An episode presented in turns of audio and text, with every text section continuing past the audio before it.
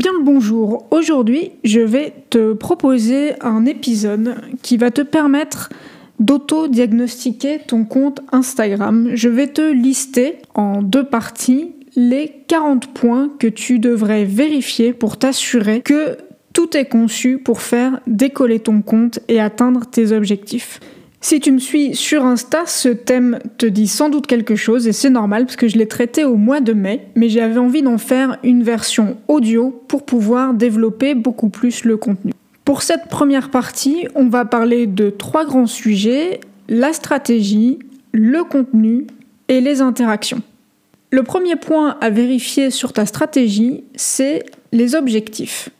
Bien souvent, les entrepreneurs arrivent sur les réseaux sociaux parce qu'ils ont l'impression qu'il faut y être et qu'ils ont une vague idée que c'est nécessaire dans la création de leur notoriété, mais ils ne se sont pas fixés d'objectifs bien définis.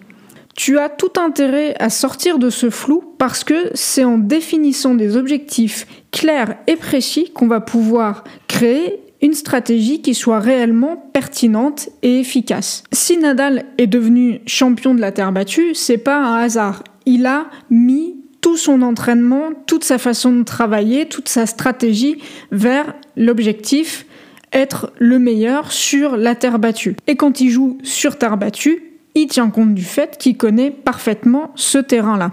Et c'est pour ça qu'il obtient des résultats. Le deuxième point, c'est de bien connaître ta cible. Trop souvent, quand je travaille avec des entrepreneurs, la première chose qu'ils me disent, c'est Ah, ben moi, la cible, j'en ai pas vraiment, c'est un petit peu tout le monde. Euh, quand c'est un petit peu tout le monde, c'est un petit peu personne. Dans la vraie vie, quand tu veux convaincre quelqu'un, tu vas toujours t'adapter à ton interlocuteur. Si tu veux convaincre un enfant que c'est une super idée de manger des brocolis, tu vas pas du tout t'y prendre de la même façon euh, avec lui qu'avec un adolescent ou avec un adulte. Si tu arrives à convaincre, c'est bien parce que tu connais ta cible. Mieux tu connais ta cible, plus tu vas savoir lui raconter la bonne histoire pour l'engager et pour la convaincre. Alors là, évidemment, je te parle en termes de stratégie réseaux sociaux, mais ça vaut euh, pour euh, ta stratégie d'offre également. Le troisième point, il découle un petit peu des deux premiers, c'est que si tu connais pas bien ta cible, si t'as pas défini tes objectifs clairement, bah il y a de grandes chances pour que ta stratégie soit pas claire non plus.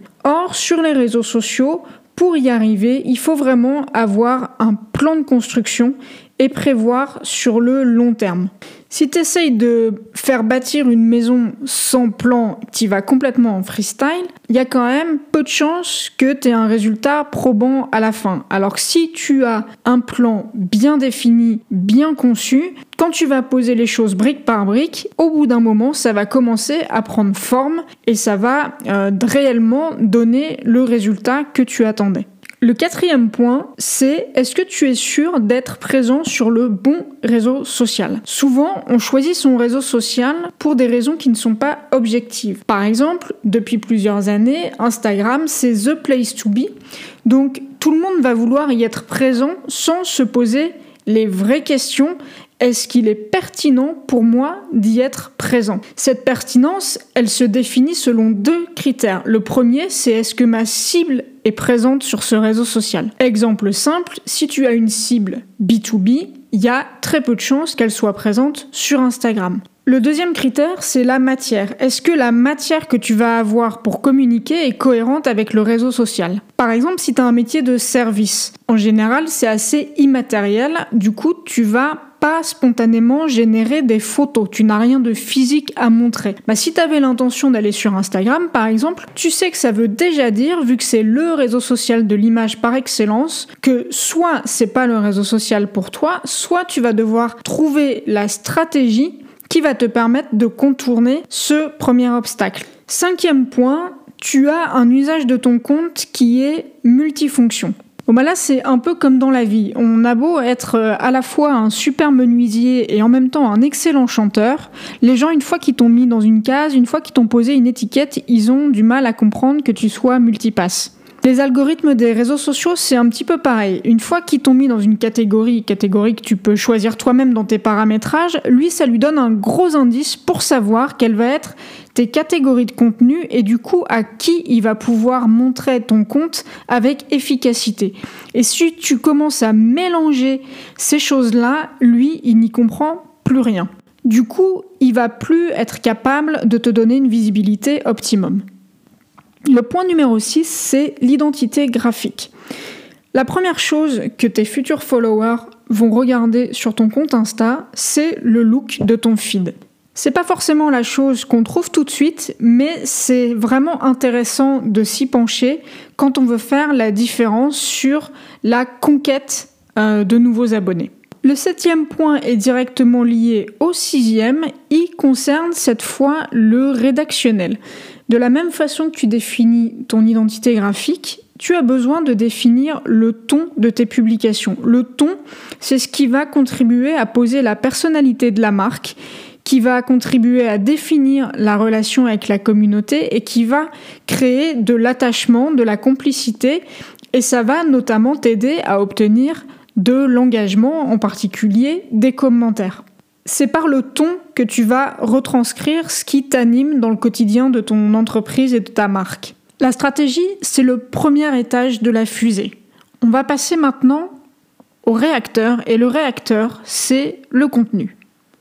Le secret d'un contenu qui attire des abonnés et qui crée de l'engagement, c'est un contenu qui apporte de la valeur ajoutée. Ça veut dire quoi apporter de la valeur ajoutée? Quand tu as créé ton service, ton offre, ton entreprise, tu l'as fait parce que tu pensais que sur ton marché, tu pouvais amener quelque chose de différent.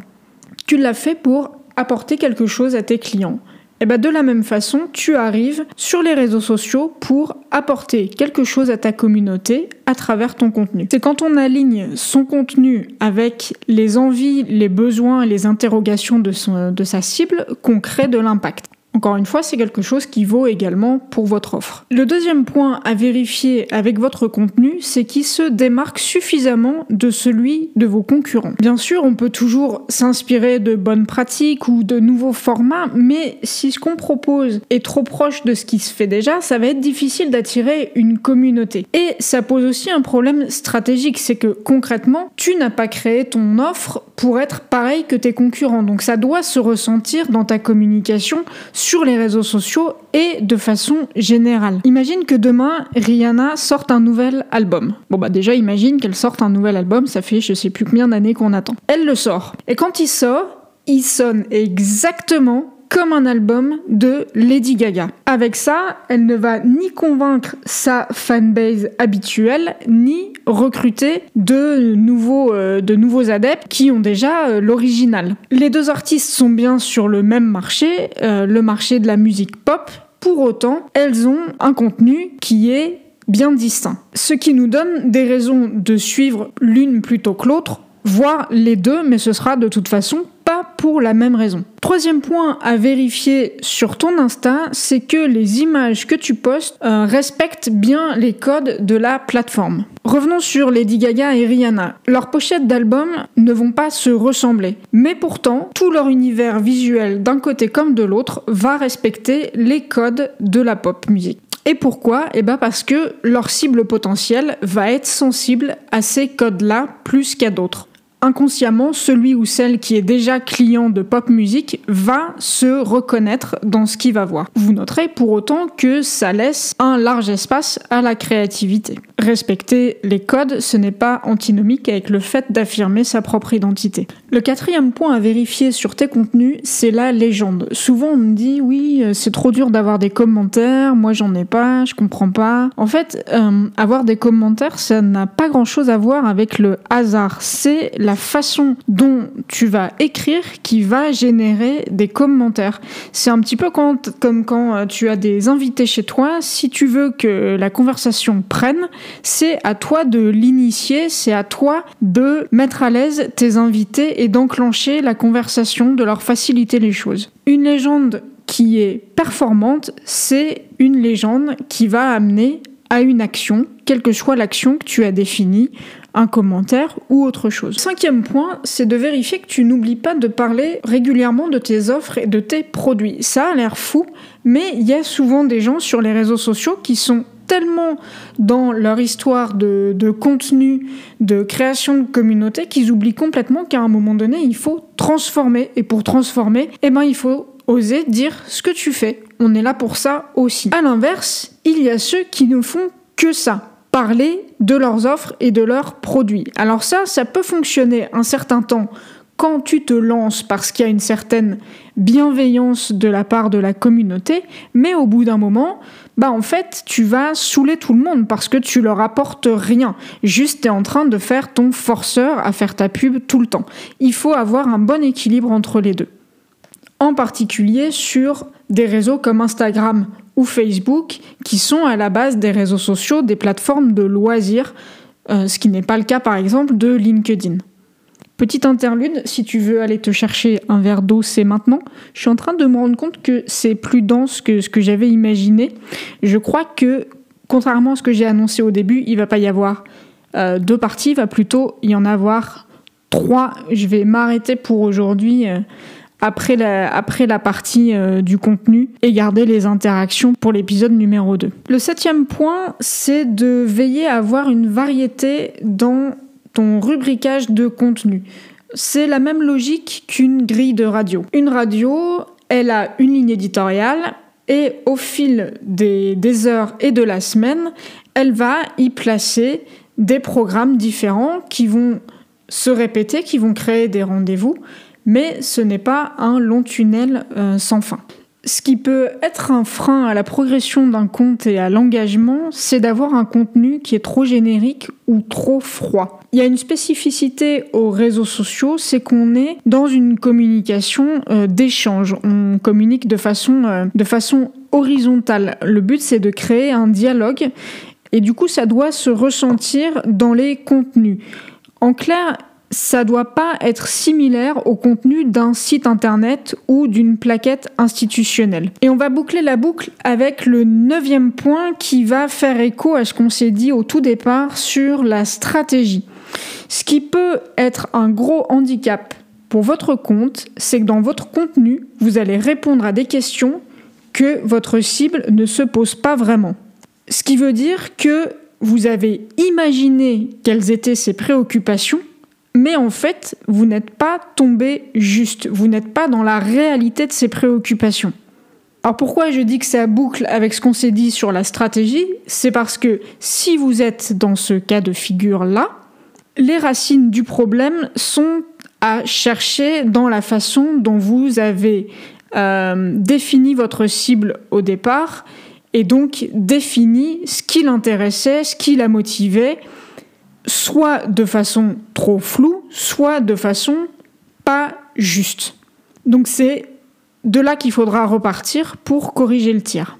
C'est tout pour aujourd'hui. On se retrouve bientôt dans l'épisode suivant pour se parler des interactions et de l'optimisation des publications. Si tu veux réagir, si tu veux me poser des questions, n'hésite pas à me rejoindre sur l'Insta Let's Talk L-E-T-S-T-O-L-C ou sur le groupe Facebook Les Ateliers Réseaux Sociaux. Et évidemment, pour ne pas manquer l'épisode suivant, abonne-toi sur ta plateforme préférée Spotify, Podcast Addict, Google Podcast, toi-même, tu sais. À très vite! PS, si tu veux retrouver des traces écrites de tout ce contenu, bah comme je te le disais au début, hein, j'ai posté ça sur euh, Instagram en mai. Du coup, tu retrouveras tout euh, en mode euh, post-it.